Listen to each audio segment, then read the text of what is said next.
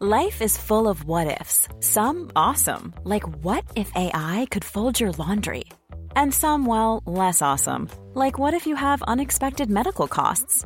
United Healthcare can help get you covered with Health Protector Guard fixed indemnity insurance plans. They supplement your primary plan to help you manage out of pocket costs. No deductibles, no enrollment periods, and especially no more what ifs. Visit uh1.com to find the Health Protector Guard plan for you. Tengo en la línea telefónica Israel Rivas. Eh, él es el papá representante justamente de los niños con cáncer y nosotros hemos hablado con él eh, varias veces. ¿Cómo estás, Israel? Buenos días.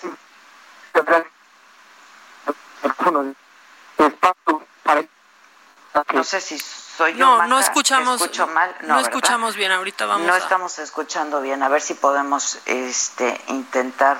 Lo tenemos ya. cuenta esta... ¿Ya? Sí, Israel. Sí, ya estoy aquí. Buenos, ah, días. Pero, ¿Cómo estás, Israel? Te saludo con gusto. ¿Cómo estás tú? ¿Cómo está la familia? Gracias, Adela. Gracias a Dios. Bien, dan ahorita en consulta justamente en el hospital. Eh, eh, pero bien, vamos avanzando en estas largas y arduas semanas que duran los tratamientos para los niños oncológicos y afortunadamente Dana va, va muy bien con su tratamiento. Gracias por preguntar. No, al contrario, al contrario, me da gusto escuchar que están que están todos bien. Oye, Israel, estuvo circulando información de que el gobierno había cerrado instalaciones de PISA, pero ya lo desmintieron, ¿no? De la farmacéutica. Nos, uh -huh. Nosotros vimos esa información, nos digo, o sea, siempre estamos expectantes a lo que pasa. Digo, finalmente lo que sabemos es que y entendemos es que en México no se están produciendo, y lo sabemos por la propia voz de los funcionarios públicos de la Secretaría de Salud, que no se producen medicamentos oncológicos más en México. Eh, sabemos eso muy bien, hemos estado en pláticas con el doctor Pedro Flores, y bueno, inclusive yo tengo aquí una relación del, de los medicamentos que se están trayendo de Argentina, de la empresa Chemex, y si tú te has de acordar, hace un mes nos llevaron ahí a Calzada de Tlalpan a un laboratorio que está prestando sus cuartos fríos a ver estos medicamentos que eran justamente para un mes. Ahorita ya tenemos otro problema, comienza otra vez el desastre, porque o, si es que si es que si alguna vez se ha acabado en todos los hospitales del país, ¿no? Entonces, pues sabemos que es una problemática grave y nosotros vamos como papás, como movimiento, desmenuzando qué es lo que está pasando realmente.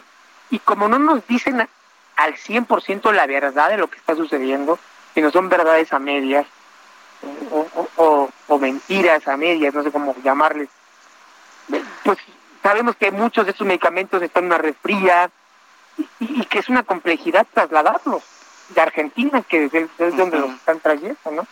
Entonces, uh -huh. pues, que por ejemplo dicen que nos dicen adentro en las pláticas que tienen solucionado el problema de 16 claves oncológicas, pero se necesitan 29, son 29. O sea, digo, perdón, tienen solucionado el problema de 13, faltan 16 de las 29. Que, y, y, sabemos que hoy en día no tienen una empresa a nivel global que les venda estas otras 16.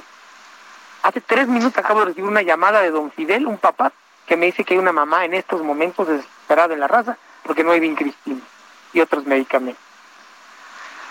Pues, el abasto nunca está acabado. Es una ¿no? historia que ya tiene mucho tiempo, ¿no? Israel, y que ahora supongo se ha agravado con, con el COVID, ¿no?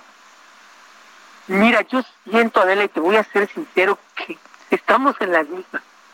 Porque comenzamos este año y no había COVID en México, pero de manera grave en los hospitales.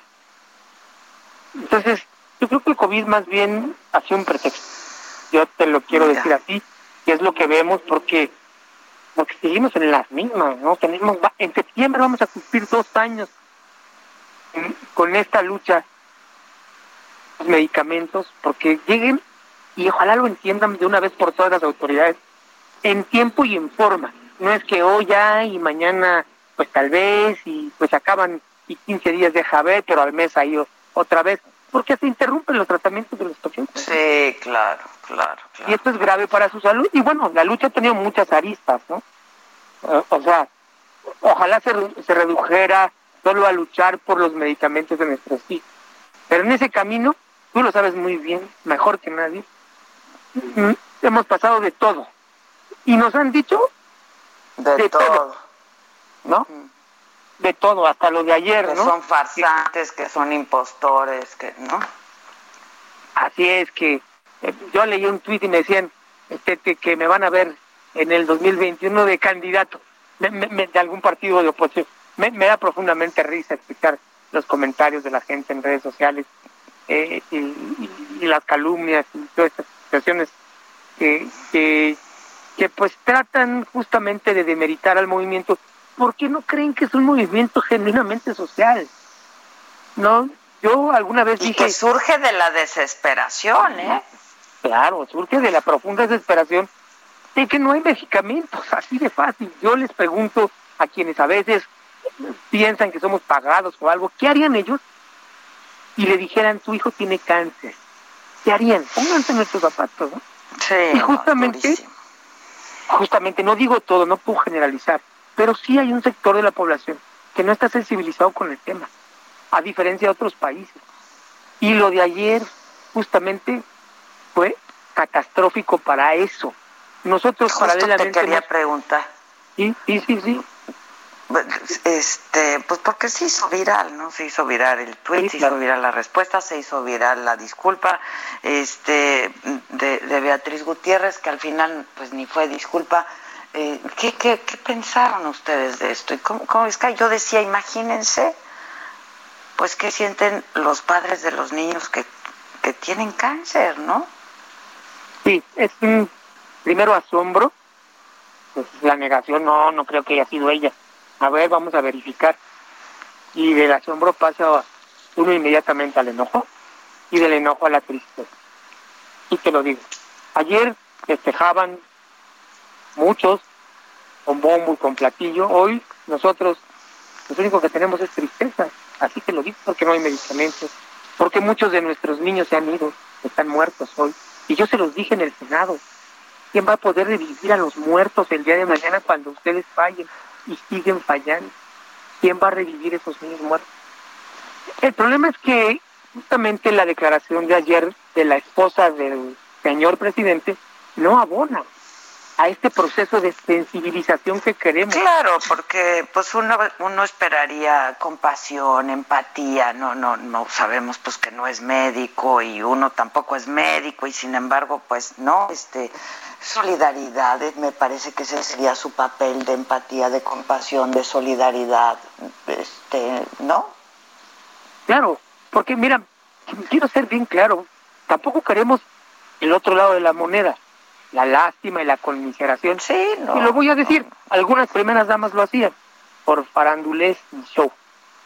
No queremos tampoco eso, pero tampoco queremos el desprecio, queremos la justa medida que es el respeto a la dignidad, que se nos respete a nuestros hijos enfermos, que se les trate con dignidad a las familias que tienen hijos con cáncer. Eso es lo único que pedimos, porque también las exageraciones del otro lado pues son, también son eso, ¿no? Y caen en, en la hipocresía pero también el desprecio duele profundamente, ¿no? Duele y duele profundamente, ¿no? Entonces, y bueno, tú bien decías la disculpa que ni fue disculpa, que más parece un regaño y más parece que, digo, yo sé que mucha gente, muchos lo han dicho, pero muchos no lo dicen,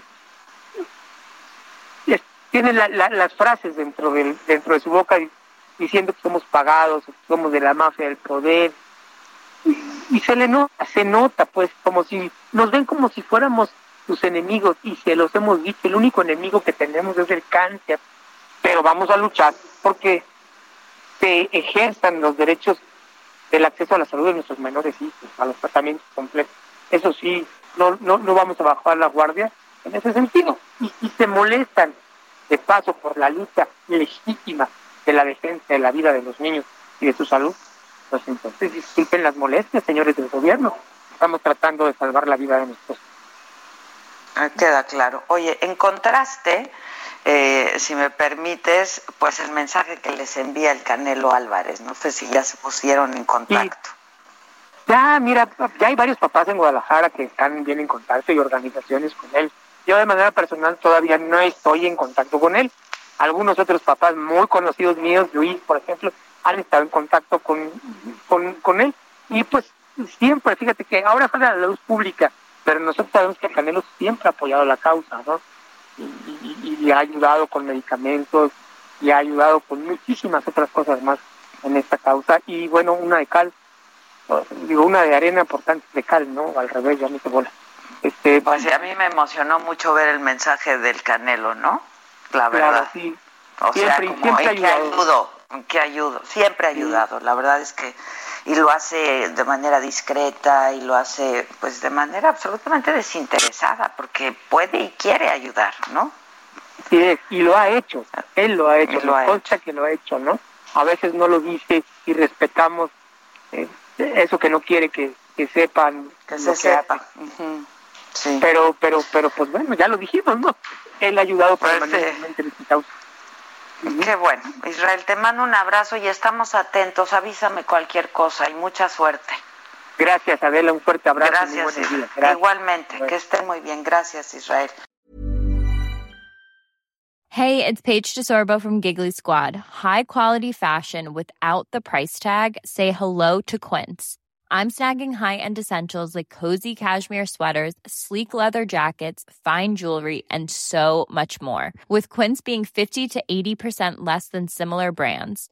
And they partner with factories that prioritize safe, ethical, and responsible manufacturing. I love that. Luxury quality within reach. Go to quince.com slash style to get free shipping and 365 day returns on your next order. Quince.com slash style.